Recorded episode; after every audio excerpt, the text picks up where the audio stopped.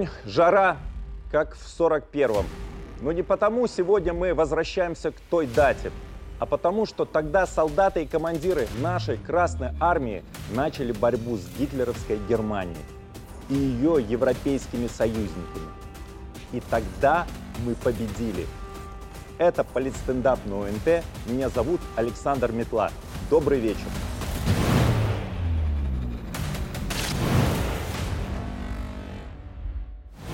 22 июня 1941 года немецкие войска вторглись в пределы нашей Родины.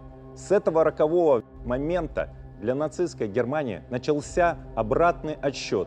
Несмотря на победы вермахта в начале войны, Третий рейх рухнет через неполные четыре года.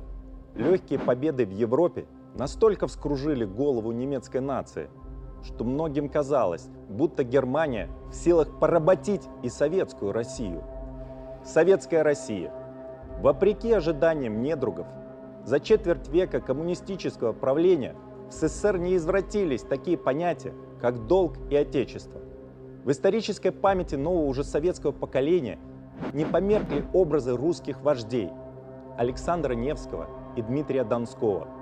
Оказалось, что в советской стране наряду с фильмами Чапаев и броненосец Потемкин снимали кинокартины о Суворове, Минине и Пожарском, и даже о царе Петре Великом. В преддверии войны с СССР в Германии были скуплены все книги о походе на Русь Наполеона. С неумолимой исторической правдой в них писалось, что взятие Наполеоном Москвы обернулось приходом русских в Париж. Но кто ж учится на чужих ошибках? Напротив, нацистская пропаганда в короткий срок выдавила из обычных солдат вермахта базовые понятия о морали настолько, что они искренне стали считать советских граждан недочеловеками, а их убийство – делом европейского прогресса. И если истребление населения СССР по плану ОСТ собирались начать после разгрома Красной Армии и только силами специальных зондеркоманд, то убийство мирных граждан немецкие солдаты начали с первых дней войны. Так, 24 июня 1941 года близ Беловежской пущи немцы сожгли деревню Мурава и расстреляли 18 местных жителей. И сделали это не эсэсовские головорезы, а обычные пехотинцы. 27 июня были расстреляны 28 жителей деревни Латышки на реке Ушачи, а дома сожжены. И так день за днем. По мере продвижения германских войск Однако это продвижение на восток оказалось не таким стремительным, как планировали в Берлине. Более того, бойцы Красной Армии упорным сопротивлением сорвали Блицкрик. Миф о сверхэффективности германской армии начал рушиться с первых часов войны. Лучше всего это видно на примере штурма Брестской крепости. По планам германского командования на ее взятие отводилось всего 8 часов – взяли за 9 дней. Позор? Еще какой! Ведь немцы рассчитывали брать штурмом именно крепость, как систему оборонительных сооружений.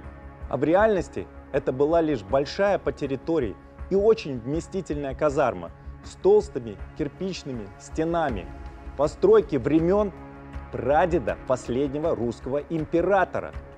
Столь архаичное сооружение 1842 года где не было ни одного кубометра современной железобетонной конструкции.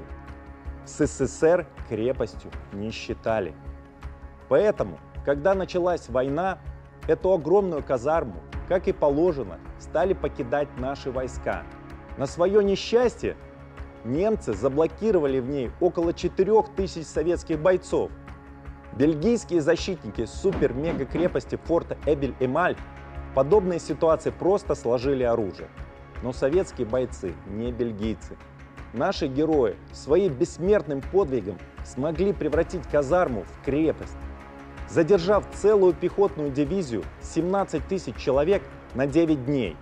Это при том, что немцы при штурме били из всех орудий, включая 600 миллиметровых монстров. Использовали самоходки, трофейные французские танки и нещадно бомбили с воздуха.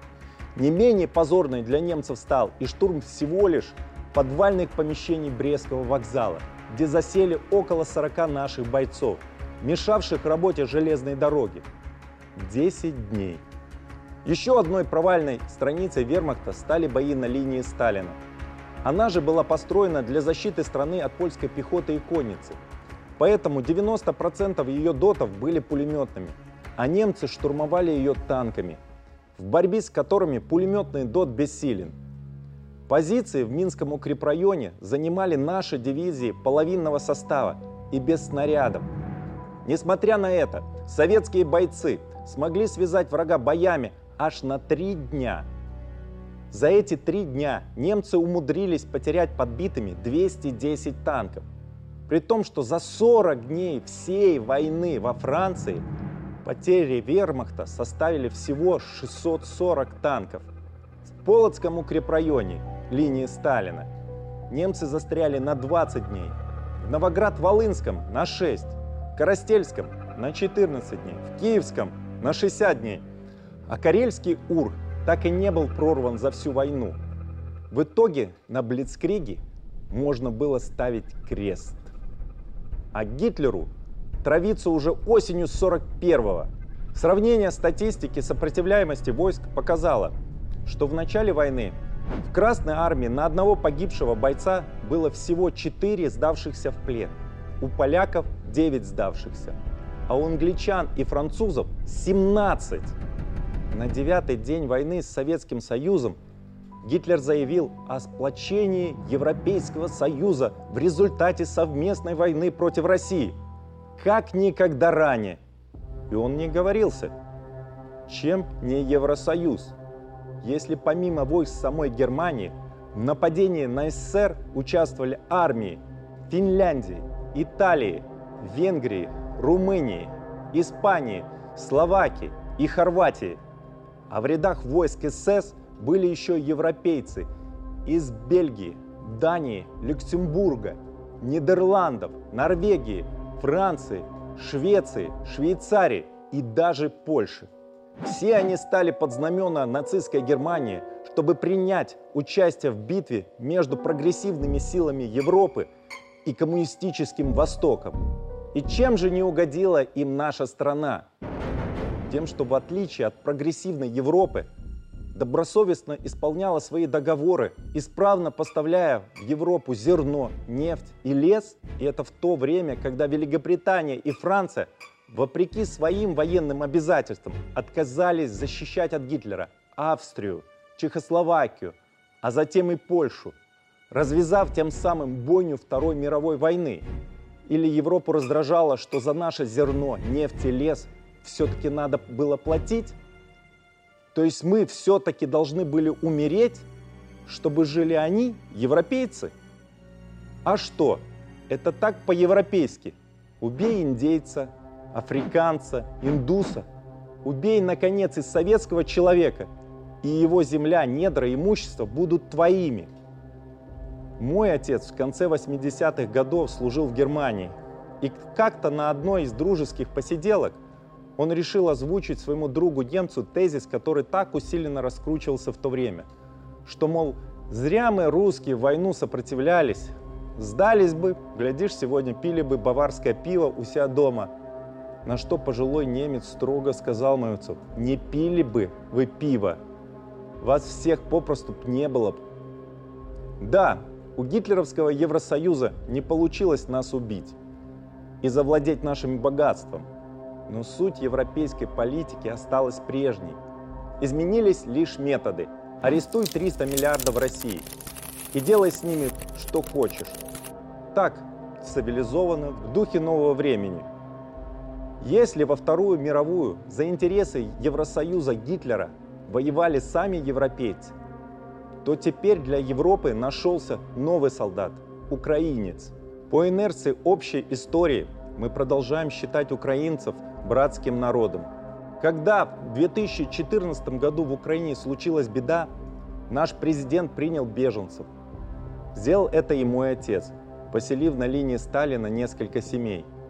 После февраля 2022 сделал это и я. Да, мы до сих пор дорожим братским родством с украинцами. и стараемся его сохранить. Поэтому и не трубим на весь мир о том, кто на самом деле спалил Хатынь и что уже сегодня вытворяют солдаты ВСУ над пленными. А американцы, Такер Карлсон, Скотт Риттер или француз Адриан Боке открыто рассказывают мировому сообществу, как воины света и добра давят танком головы живых пленных солдат со связанными за спиной руками. Поэтому сегодня мы так ошеломлены и не можем принять страшную реальность, что благодаря западной пропаганде украинцы открыто называют нас, это нас-то, оккупантами. Мы же до сих пор зовем украинский народ братским. При этом даже умудряемся оправдывать его, стыдливо сваливая недостатки на украинскую элиту, которая, дескать, лишь по названию украинская. Мы закрываем глаза и на то, что простой солдат ВСУ сам, без всякой указки из Киева, рисует на своих танках фашистские кресты. И мы даже боимся спросить себя, зачем он это делает? Между тем ответ на поверхности. Чтобы европейцам зваться, а не братом белоруса или русского.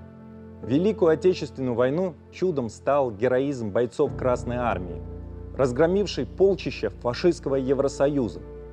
Насчет Евросоюза и фашистского я не оговорился. Смотритесь в эти цифры. Это количество пленных, взятых Красной Армией в ту войну. Как видите, почти вся Европа там. Почему фашистская? Потому что 22 июня 1941 года она пришла к нам не для того, чтобы мы теперь пиво пили, а чтобы нас сейчас не было. Забывать такие уроки истории смерти подобно. Это был политстендап на УНТ. Всего доброго!